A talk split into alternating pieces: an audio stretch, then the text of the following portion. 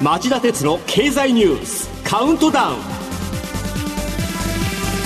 皆さんこんにちは。番組アンカー経済ジャーナリストの町田鉄です。今週は火曜日に天皇陛下の即位礼正殿の儀が無事に行われ国内各地がお祝いムードに包まれました。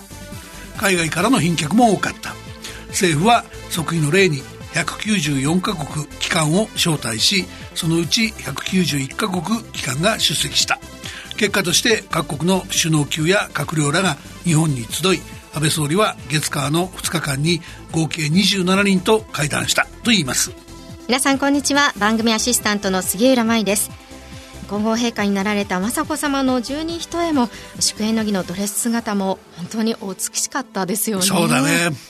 まあ、僕はやっぱり天皇陛下のお言葉が印象的でした、はい、えー、上皇陛下がご在位の間常に国民の幸せと世界の平和を願われていたことに改めて深く深く思いをいたしご自身も国民の幸せと世界の平和を常に願いそして国民の英知とたゆみない努力によって我が国が一層の発展を遂げ国際社会の友好と平和人類の福祉と繁栄に寄与することを切に希望いたします。と短いお言葉の中に3回も平和という単語を盛り込まれていたのは素晴らしかったなと思います、はい、杉浦さん陛下のお言葉どう感じました？そうですね。上皇陛下に対する敬意や国民に寄り添うお気持ちを示されていてとても感動しました。そうだね。それではこの後早速町田さんが選んだ1週間の政治経済ニュースを10位からカウントダウンで紹介していきます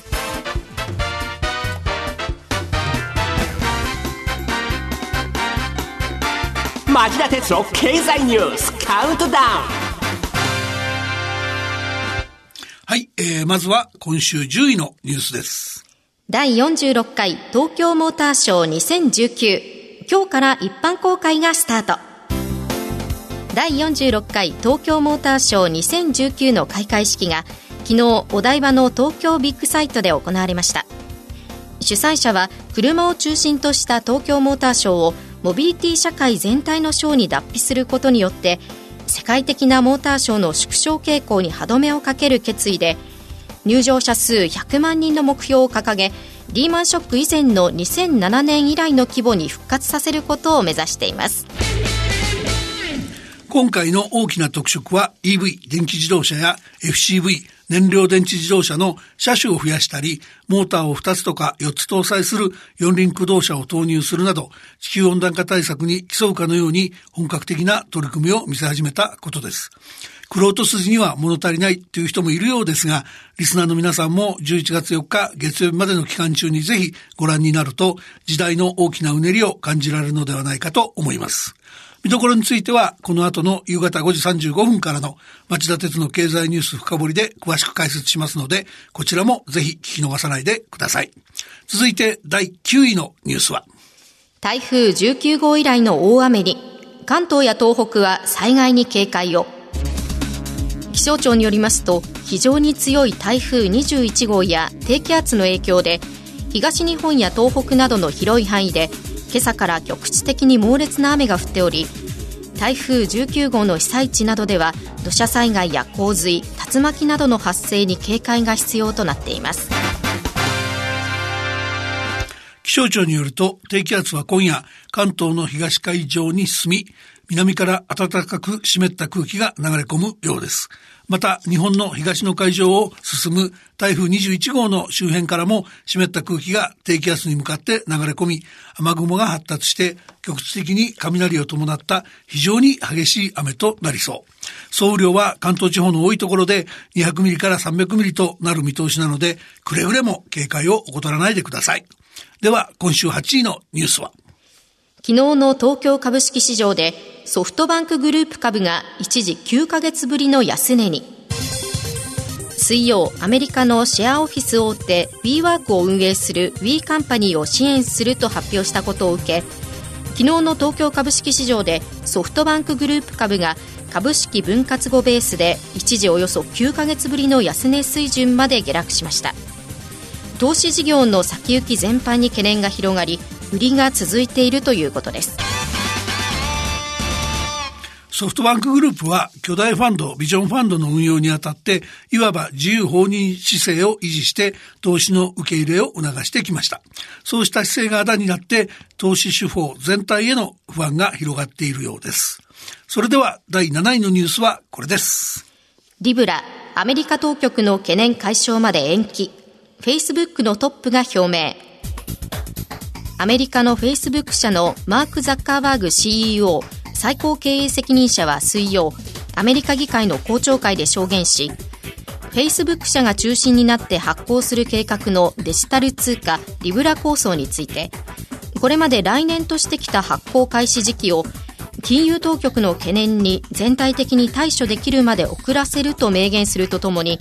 発行開始までにアメリカのあらゆる金融当局の承認を得る考えも示しました。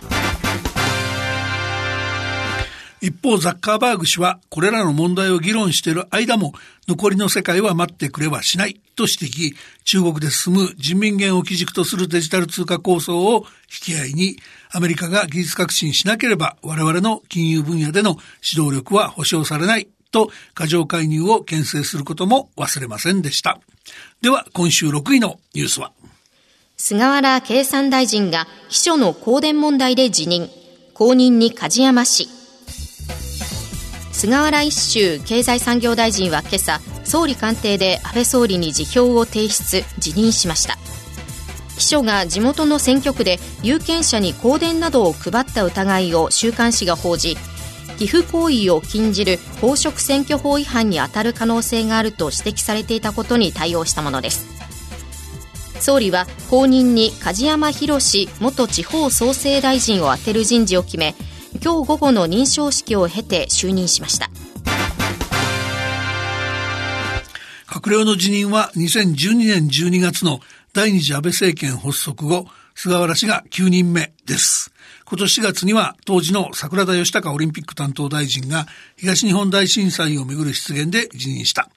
野党は菅原氏の辞任を受け、総理の任命責任を問う構えです。続いて第5位のニュースはブレクジットの今月末の実現が困難に。イギリスのジョンソン首相が公約に掲げてきた10月末の EU= ヨーロッパ連合離脱の実現が厳しくなりました。イギリス議会下院が火曜、離脱実施に必要な関連法案の骨格を可決したものの、審議時間を大幅に短縮する日程案を否決したためです。ジョンソン首相はの、えー、離脱期限を延期した上で法案審議を継続するのか、解散総選挙に踏み切るのか、二つに一つの決断を迫られています。第4位のニュースはこれです。司法取引成立が焦点に、ゴーン前会長、全面無罪を主張。日産自動車前会長のカルロス・ゴーン被告の弁護団は木曜、来年の春にも始まる公判で起訴内容をすべて否認する方針を明らかにしました。強調したのは東京地検特捜部が日産幹部ら2人と交わした日本版司法取引の違法性でこれにより特捜部の捜査の土台を崩し検察側の立証全体の信用性を揺らがせる狙いがあるとみられています。具体的には広永弁護士は日産の日本人役員がルノーとの統合を恐れ、ゴーン前会長を追放するために不正行為の調査を始めたと指摘。日産幹部ら二人が特捜部と合意した司法取引は、日本人役員の、えー、こうした意向を受けて、えー、法の趣旨に反するものであり、違法だと訴えた。えー、日本版司法取引は、去年6月に導入され、ゴーン前会長の事件が2例目とされます。最高検察庁は運用で考慮が必要な点として、えー、処分を軽減して捜査後半への協力を得ることに国民の理解が得られるのか、従来の捜査方法で、えー、同様の成果を得るのは困難かなどを挙げています。一方、検察側は地方取引の手続きの経緯を明らかにしていない。えー、検察幹部は最高検が挙げている点を踏まえても手続き自体には問題がないとしており、えー、司法取引がなければ、ゴーン前会長の立件は難しかったとも語っています。うん、その他、金融商品取引法違反、有価証券報告書の協議記載事件は、未払い分で記載されなかったとされるおよそ91億円の役員報酬の損費が争われる見通し。会社法違反特別背任事件の対象となった中東の知人らへの送金については、支払いの趣旨が最大の争点になると見られています。まずは10位から4位までのニュースをお送りしました。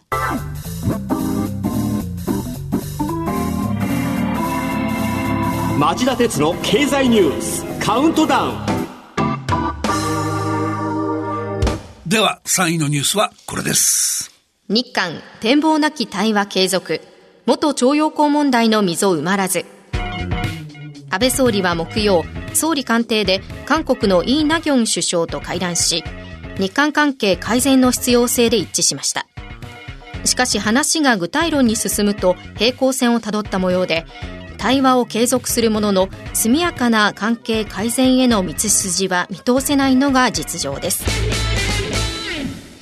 関係改善を望むのであれば、韓国は徴用工問題をめぐる国際法違反を是正すべきで、それ抜きに関係改善を望むというのはちょっと虫が良すぎるんじゃないでしょうか。まあそうなんですけど、超極法相の辞任など、内政での失勢続きで、韓国政府は焦ってるんじゃないでしょうか。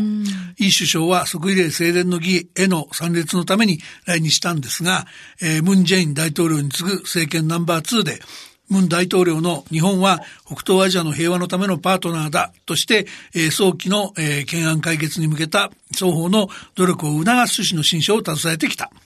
こじれにこじれた二国間関係は容易には改善しないでしょうが、これ以上悪化させず改善したいというメッセージが韓国から出て、韓国側から出てきたのは、潮目の変化の兆候と取れなくもない。まあ、それほど悪い話ではないんじゃないですかね。では、2位のニュースはこれです。スパコンで1万年かかる計算を3分で可能に。アメリカのグーグル社が発表。ライト兄弟の業績に匹敵との見方も。アメリカのグーグル社は水曜、イギリスの科学雑誌ネイチャーに量子コンピューターを使い複雑な計算問題を最先端のスーパーコンピューターよりも極めて短い時間で解くことに成功したと発表しました。Google 社の量子コンピューターが従来のコンピューターでは困難な問題を解く性能を示す量子超越を達成したというもので乱数を作る計算問題を用意して検証したところ最先端のスパコンがおよそ1万年かかるのに対しこの量子コンピューターは3分20秒で解くことができたとしています。町田さん、この量子コンピューターというのは何ですか？あの、開発に成功すればですね、ええ、スパコンを上回る性能を持つと期待されてきたコンピューターのことなんです。はい、で、発表が事実だとすれば、今回世界で初めて実験で、えー、期待が証明されたことになります。原理的には、原子や電子など極めて細かい世界で成り立つ物理法則、量子力学を応用したコンピューターで、従来のコンピューターは0と1のビットという単位で情報を表して計算するため、0と1の並び方によって膨大な量の計算が必要になるのに対し、量子コンピューターは0と1のどちらでもある重ね合わせっていう特殊な状態を利用して計算するものなんです。はい、で、基本的な概念は1980年代に登場。量子コンピューターは金属を極めて低い温度まで冷やす超伝導と呼ばれる現象などを利用して作るんですが、高度な技術が必要で、Google は2013年に量子人工知能研究所を設立。カリフォルニア大学サンタバーバラ校の研究グループを迎え入れるなどして開発に力を入れてました。で、AI の計算や金融のリスクの予測、科学実験など幅広い用途が見込まれ、具体的な活用法の研究も加速することになりそうです。うんこれはいいことばかりなんでしょうか？あの、あんまり期待してもっていうか、幅広い計算に対応する量子コンピューターの実現にはなお時間がかかるんだと思います。はい、で、ネイチャーによると、マサチューセッツ工科大学のコンピューターの専門家は、初めて飛行機を飛ばしたライト兄弟の業績になぞらえて、えー、初めて量子コンピューターの超越性が示されたと高く評価しました。えー、これに対して今回の発表に関して IBM など一部の研究者からは検証の方法に疑義が指摘されています。ただ、桁違いの計算能力を持つ量子コンピューターの開発は暗号技術を脅かすリスクがあるんですね。えー、例えば、ビットコインなど暗号資産の脆弱性を増すことが考えられます。したがって、量子コンピューターでも解読できない、えー、対量子コンピューター暗号の技術開発も急務になってきます。それでは今週1位のニュースはこれです。火曜、天皇陛下が即位の礼、象徴務め果たすとのお言葉も。天皇陛下が即位を国内外に宣明される即位礼正殿の儀が火曜皇居宮殿松の間で行われ国民に寄り添いながら憲法にのっとり日本国及び日本国民統合の象徴としての務めを果たすことを誓いますと述べられました儀式には国内外からおよそ2000人が参列し安倍総理が国民を代表して祝辞の余言を述べ万歳三唱しました即位礼は1990年11月以来29年ぶりのことで、現行憲法の下では2度目となりました。えー、前回国民主権や政教分離原則といった憲法の理念に基づいて宗教色を薄めて取り行われた例を、えー、今回もほぼ踏襲したっていうのが特色です。で、都内はこの日、午前中まとまった雨が続いてたんですが、えー、午後1時頃雨が上がり、雲の切れ間から青空も覗いたので、えー、吉兆と思いたい風景になりました。で、ね、で、火曜日は今年限りの、えー、国民の祝日。えー、即位の例の一環で両陛下が皇居から赤坂御所までパレードする、えー、祝賀御列の儀っていうのがあるんですが、こちらは台風19号の災害対応を優先して政府が来月10日に延期したことはリスナーの皆さんもご存知だと思います。以上、町田さんが選んだ10本のニュースをカウントダウンで紹介してきました。町田鉄の経済ニュースカウントダウンでは町田さん今週のニュースまとめ放送後期お願いします。はい。あのご即位のお祝いムードに水を差す気は全くありませんが大きな課題が残されています、はい、現在皇位皇位継承権者が秋篠宮様ら3人しかおられず安定的な皇位の継承が課題になっているんです。で解決策としては女性女系天皇に道を開くとか、えー、旧皇族の功績復帰をえ、実現するとか、あの、このまあ二つが有力なんですけども、どちらも国民的なコンセンサスが得られるかは微妙。えー、これ以上は、とはいえこれ以上は先送りもできず、決断が急務であることを政府だけではなく、我々国民も心しておく必要があると思います。この後夕方5時35分からの町田鉄の経済ニュース深掘りは10位のニュースでお伝えしましたように第46回東京モーターショーが今日から一般公開注目すべきメーカーの戦略者はこれだと題してお送りします。それではこの後再びお耳にかかりましょう。それではさようなら。